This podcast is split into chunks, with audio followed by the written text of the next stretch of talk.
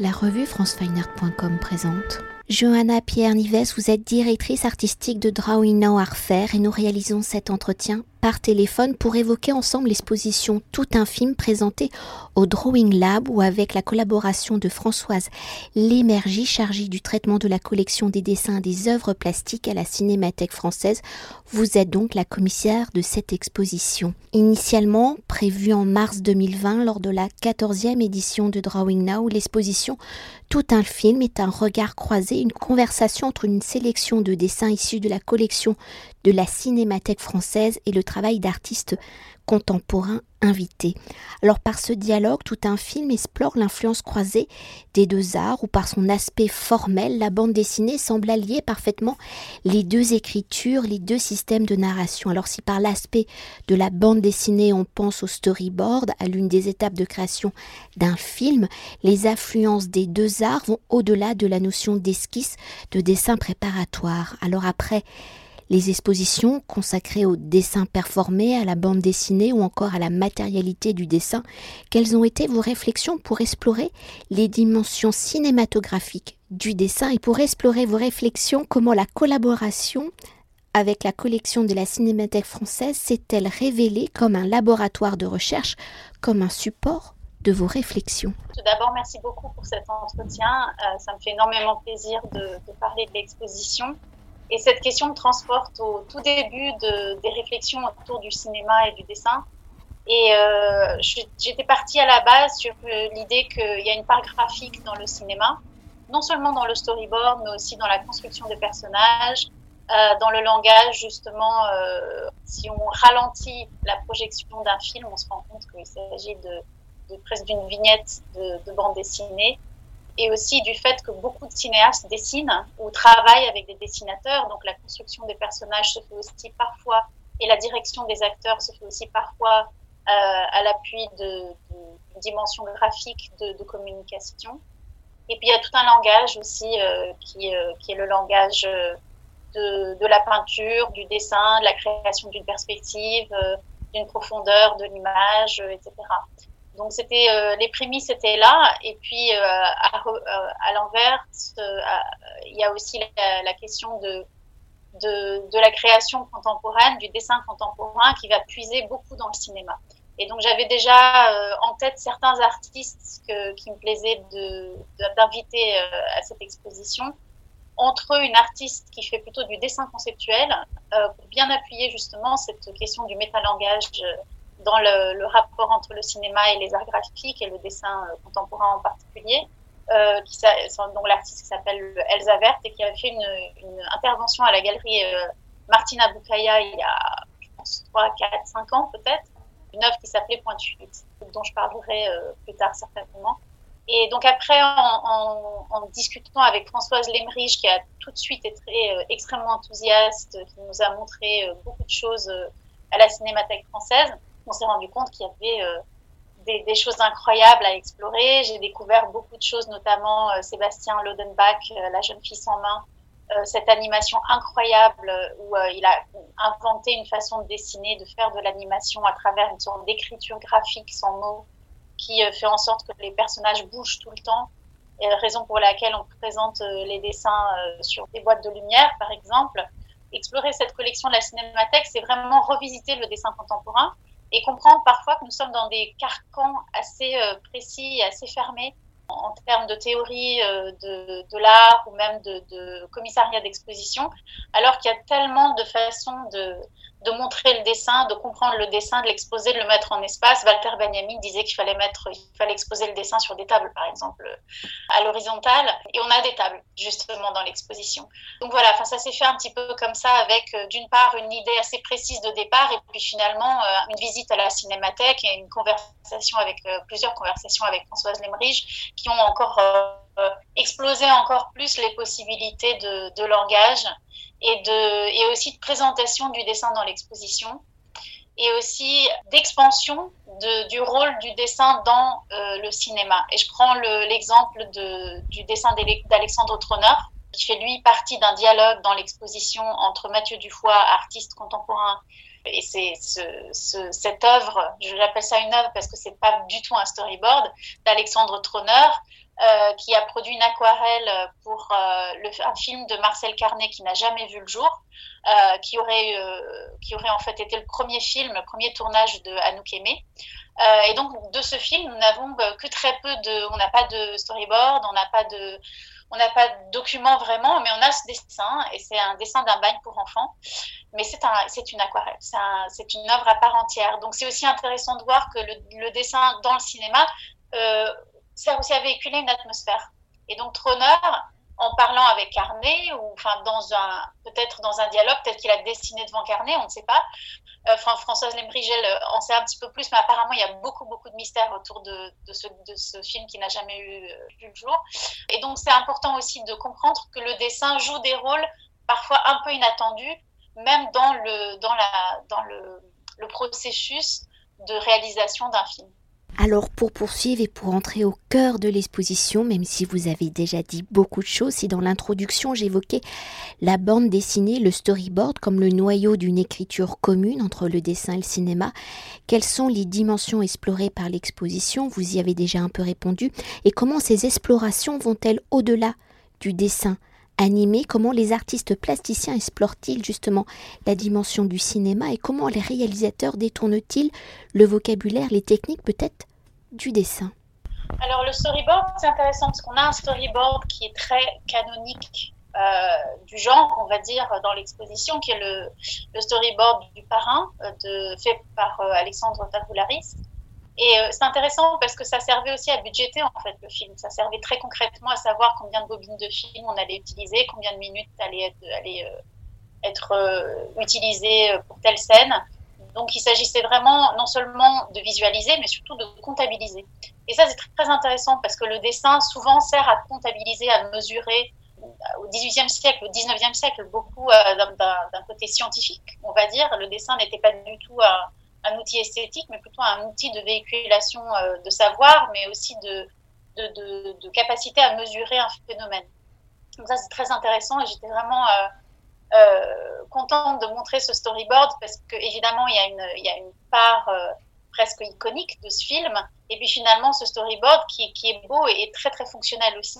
Par ailleurs, ce, ce, storyboard fait face à un autre storyboard de l'autre côté de l'exposition de l'artiste plasticienne contemporaine Camille Lavaux, qui elle a un travail exceptionnel euh, qui, a, qui a à voir avec son enfance d'ailleurs, qui est justement la, la, la production d'une fausse compagnie de, cinéma, de production cinématographique qui s'appelle euh, le Consortium des Prairies. Ce, consortium des prairies chapeaute des tas de projets, des tas de dessins finalement, des fausses affiches de cinéma, des storyboards et des bandes dessinées, et puis euh, une bande-annonce avec des logos qu'elle a dessinés elle-même. Tout ça, ce sont des fictions de, fiction, si je puis dire. Ce sont de méta-cinéma qu'elle produit. Évidemment, elle rêve de faire du cinéma, mais pour un artiste plasticien, c'est très difficile de faire un film.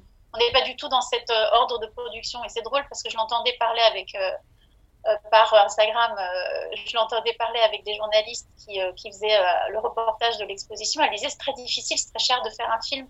Et je trouvais ça intéressant parce que c'est aussi son, économie à elle d'artiste plasticienne ne l'amène pas vers la production du cinéma, alors que s'il avait fait la Fémis, peut-être que justement, elle, serait déjà en train de faire un film ou un court métrage, etc.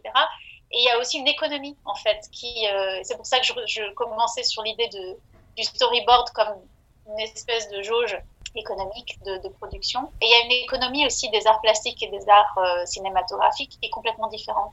Euh, et la bande dessinée, justement, sert un peu de pont, vous l'avez bien dit, entre, entre les deux langages. Et dans le cas de Camille Lavaux, il y a aussi une exploration du film noir. Donc il y a une sorte de nostalgie euh, d'une période du cinéma qui était très euh, prototypale, euh, où il y a le prototype du, du, personnage féminin, du personnage du détective. Il y a ce côté du suspense, donc la côté du temps, la côté du, du rapport avec le spectateur qui ne sait pas et qui désire savoir. Donc on est dans une forme de désir qui se multiplie de plein de façons et elle joue ça très bien dans ses dessins. Et en même temps elle nous rend euh, très consciente de ça parce que ces personnages sont toujours un petit peu euh, caricaturaux, ils sont toujours un petit peu, euh, ils sont ils sont dessinés d'une façon de façon à ne pas nous bercer dans ce désir et plutôt nous en faire nous en rendre conscients et, et nous rendre conscients aussi de ce déplacement dans le temps. dans son enfance, je crois que son grand-père, si je me souviens bien, euh, faisait les, tours de, des villages dans, de la France pour distribuer des livres, je crois. C'était des bibliothèques mobiles, je crois, et puis elle avait, elle, trouvé des films de série B, enfin, de films noirs, de, détectives, et ça l'a un petit peu marqué, en fait, ce rapport avec les publics, euh, etc. J'espère ne pas complètement euh, pervertir son histoire, mais je me souviens qu'elle m'a parlé un peu de ça, et c'est une expérience, justement, très de public, j'ai trouvé, en fait, très parlante même par rapport au cinéma, le public du cinéma est très différent du public des arts euh, visuels plastiques, on dit en France. Et peut-être quand on pense à euh, dessin et à cinéma, on, pense forcément au dessin animé. Et donc, est-ce que l'exposition y aborde cette dimension? Je sais que oui, donc euh, avec un, un très très beau dessin animé d'ailleurs. Oui, euh, alors l'exposition, euh, elle est partagée en trois espaces. Et donc, un, des, un de ces espaces, donc il y a l'espace un peu dada, dont on parlera peut-être plus tard. Il y a l'espace, justement, dont on a déjà parlé du métalangage du cinéma, la déconstruction du langage du cinéma, avec Mathieu Dufoy, Troneur, Camille Labo. Et puis finalement, il y a une partie, justement, qui fait. Euh, qui est entre, entre Camille, entre son storyboard et sa bande-annonce, donc l'image mouvement, et l'aspect l'aspect animation, dessin animé. Donc euh, la Cinémathèque a des, petites perles en fait dans sa collection qui sont les dessins sur celluloïd de Paul Grimaud, de, ce qui s'appelait à, l'époque encore euh, La Bergère et le Ramoneur et qui est devenu ce, film incroyable euh, qui s'appelle Le Roi et l'Oiseau, film d'animation absolument incroyable. Et la Cinémathèque possède dans sa collection les celluloïdes avec un dessin, donc un des dessins qui sert, enfin des milliers de dessins qui servent, qui a servi à faire euh, le mouvement, à créer le mouvement de ces personnages.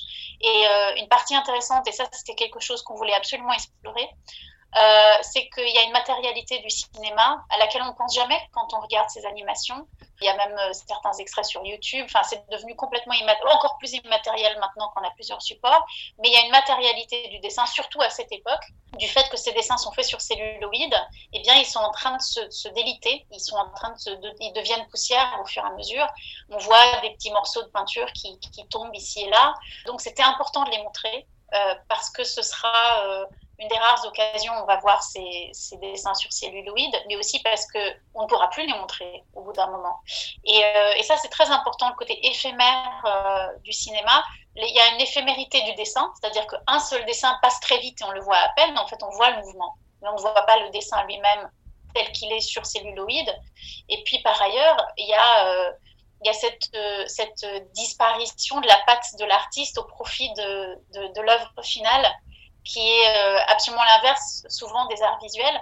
Et donc nous avons euh, en dialogue avec euh, Paul Grimaud, avec ses dessins sur celluloïd qui sont présentés sur des tables, ils ne peuvent même pas être à la verticale, il faut qu'ils soient à l'horizontale sur une, sur une, dans une vitrine. Nous avons des, des dessins de Sébastien Lodenbach, issus, qui font partie de, ces explorations, voire des dessins euh, utilisés dans euh, cette magnifique animation La jeune fille sans main, qui pour moi est un peu comme Le roi et l'oiseau, euh, c'est une vraie innovation au niveau de, l'animation.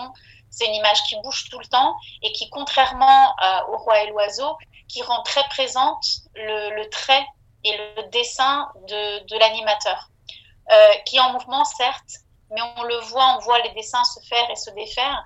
Et c'est euh, c'est une, une animation qui est absolument incroyable. Moi, je l'ai vu avec mes enfants et, et mon mari ici à la maison. On des enfants qui sont déjà adultes, certains.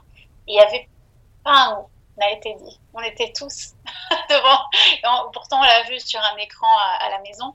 Et c'est absolument, euh, c'est absolument euh, hypnotisant presque comme, comme trait. Donc il y a ce dialogue vraiment incroyable avec des, des œuvres qui sont absolument euh, incroyable et paradigmatique de, de, la grande animation en fait et d'un dessin qui est extrêmement euh, de son époque, mais dans cette époque extrêmement euh, innovateur, je dirais. Il y avait une vraie réflexion chez Grimaud du mouvement de l'image.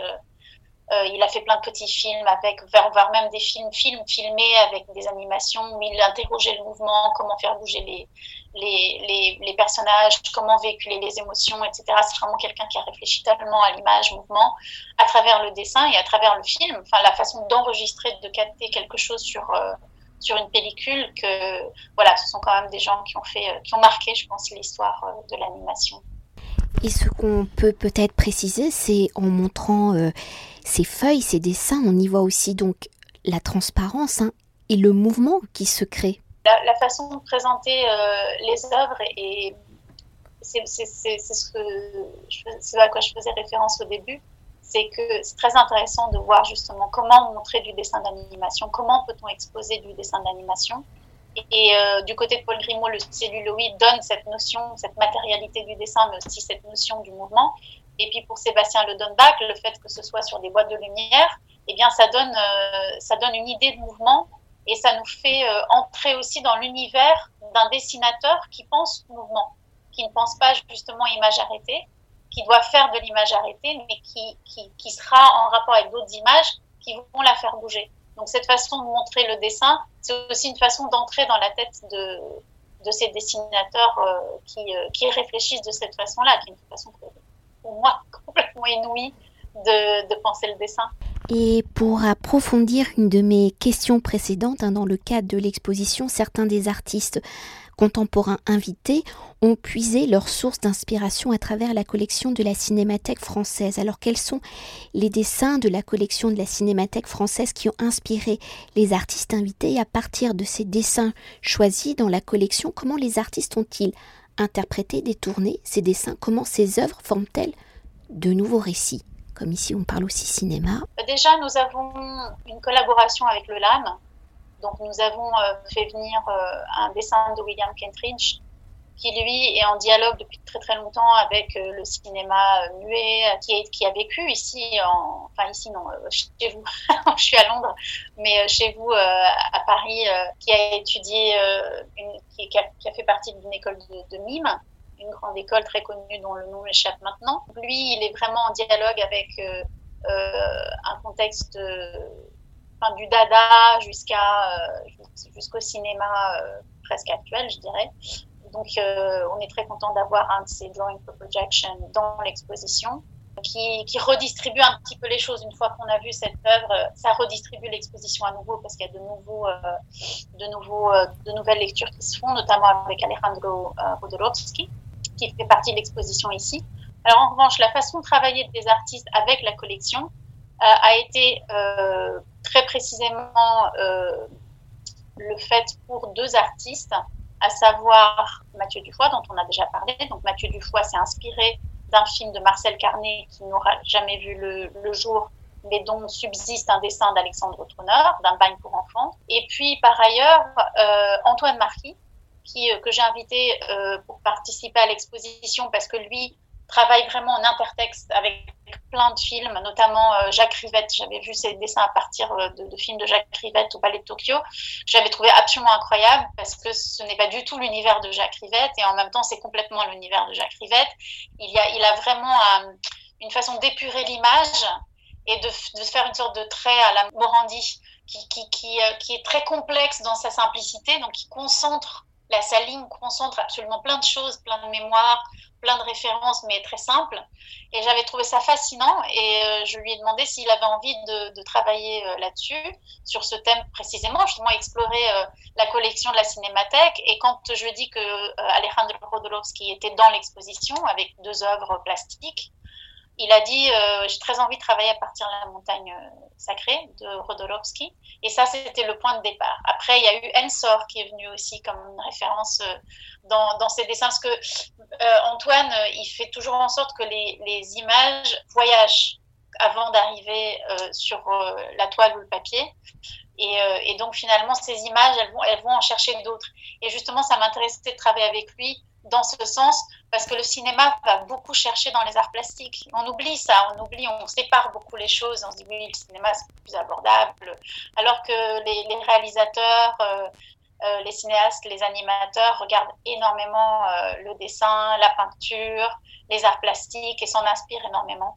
Donc pour moi, Antoine Marquis était euh, vraiment, c'est une présence essentielle parce qu'il voit ça, il voit ça très très bien. Et puis finalement, et puis il est aussi assez iconoclaste et il apporte ses propres références, ses, images à lui, qu'il lui superpose à certaines scènes de Rodolovsky.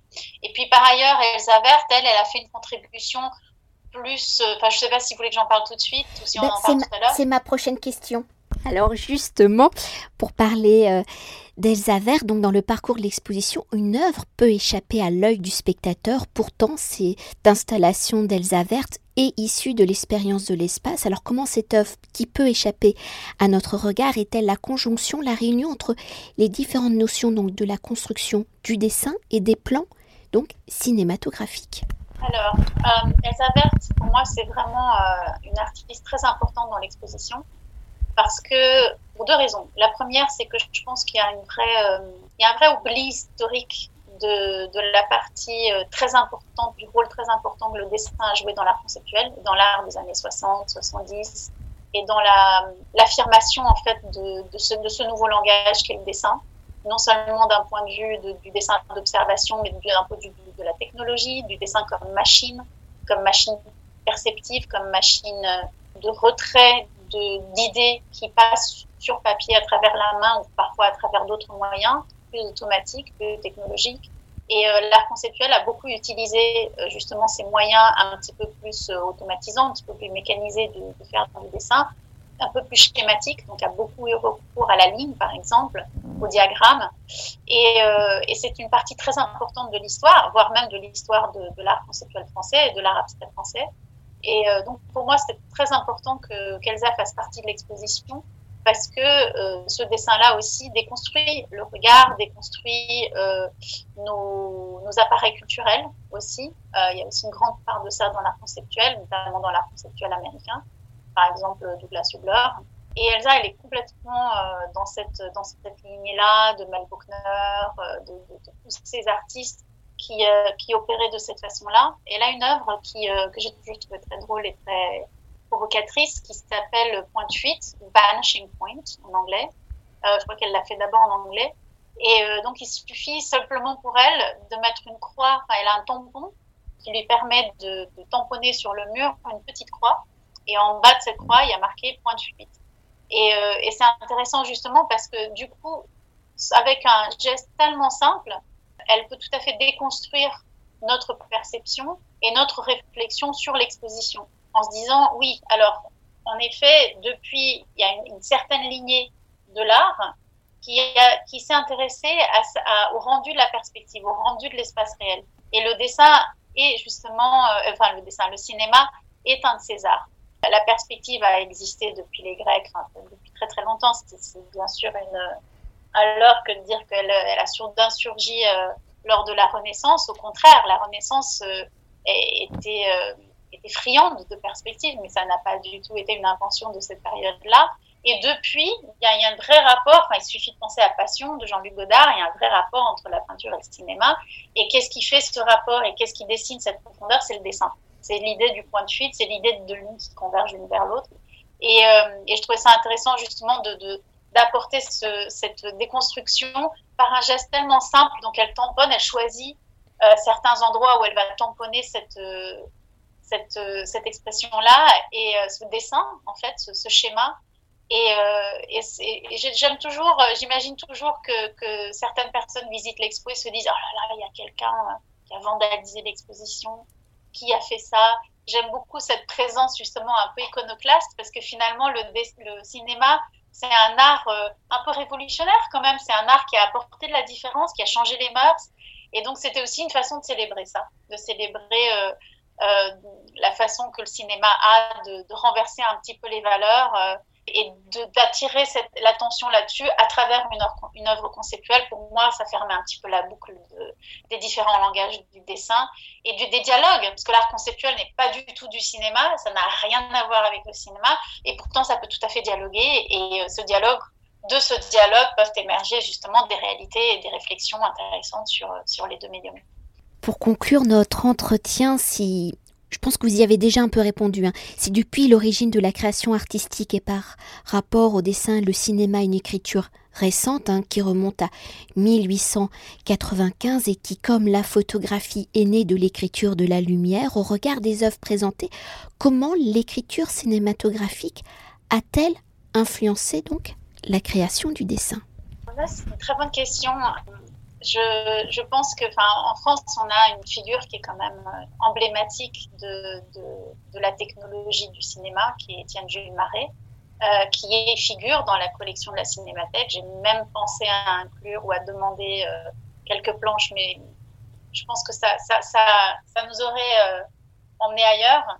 Mais en tout cas, Étienne Jules Marais, c'est un inventeur, c'est quelqu'un qui a produit des tas de machines pour traduire les flux cardiaques, enfin les battements cardiaques, euh, euh, la démarche, la, course, etc., sous forme de diagrammes, un petit peu comme les sismographes, hein, les machines qu'on utilise maintenant, c'est les électrocardiogrammes, etc. Et il a fait de la photographie séquentielle pour décortiquer le, diagramme, le dessin du mouvement. Donc le dessin et la photographie et le cinéma sont extrêmement liés dès le départ. D'ailleurs, euh, William euh, Henry Fox Talbot, quand il a inventé la photographie, c'était advenu d'un désir de dessiner avec des caméras obscura, des prismes, et du fait de ne pas y arriver, et de se dire pourquoi est-ce qu'on n'arrive pas à isoler cette image naturelle, comme il disait, euh, qui apparaît dans ces boîtes réfractaires. Et du coup, le, la photographie, et puis plus tard le cinéma émanant de la photographie séquentielle, advient d'un désir, d'un désir de dessiner, et d'un désir de bien dessiner, et d'un désir de, notion du dessin comme étant une abstraction de la réalité, euh, et de tellement forte qu'on en abstrait cette atmosphère, l'atmosphère même qu'on est en train d'expérimenter. De, et, euh, et, donc du coup, il y a une vraie, euh, il y a un vrai entremêlement entre ces, euh, entre ces langages, et puis à, rebours, cette technologie-là a influencé le dessin, c'est sûr. La ligne du dessin n'est plus la même, même quand on fait du dessin d'observation. Euh, la ligne, maintenant, euh, on en a conscience. On sait que la ligne, elle est, euh, elle est empreinte de tellement, tellement de choses. Elle est empreinte de perception, elle est empreinte de, de la capacité à enregistrer un mouvement. Donc, elle est performative. Elle, elle est vraiment, enfin, le dessin, c'est vraiment du mouvement. Et je pense qu'on en a plus conscience justement depuis l'invention du cinéma et depuis les différentes technologies qui sont maintenant les nôtres euh, depuis euh, la, moitié du 19e siècle, on va dire. Après, il y a une influence évidente qui est dans la construction des personnages, la construction des atmosphères. Je pense qu'il y a une vraie envie aussi, enfin, je pense à Antoine Marquis, d'aller regarder plutôt dans le cinéma que dans les arts plastiques, souvent que dans euh, d'autres, enfin, voire même que dans le dessin d'observation d'atelier, d'aller vraiment puiser dans ces images et d'aller puiser dans ces atmosphères des motifs et des sujets à dessiner. Donc je pense qu'il y, y, a un vrai dialogue entre, entre ces arts-là. Et puis par ailleurs, il y a, justement le côté, il y a cette espèce de, de pont entre les deux qui est la bande dessinée, la vignette, le dessin, euh, le dessin en mouvement. Euh, euh, mais si on pense à Lascaux, cette idée du mouvement était déjà là depuis le début. On se promenait avec du feu au long des couloirs et puis le, bison, je sais pas quel animal bougeait par, par le mouvement du spectateur. Donc il y a toujours eu, je pense, ce désir et ce fantasme de, du mouvement dans le dessin. Et, euh, et, il en a toujours été euh, imprégné et il en a toujours été le moteur aussi, et le, le véhicule, même pour la peinture, je pense. Merci beaucoup. Je vous en prie, un plaisir comme toujours. Cet entretien a été réalisé par France Weiner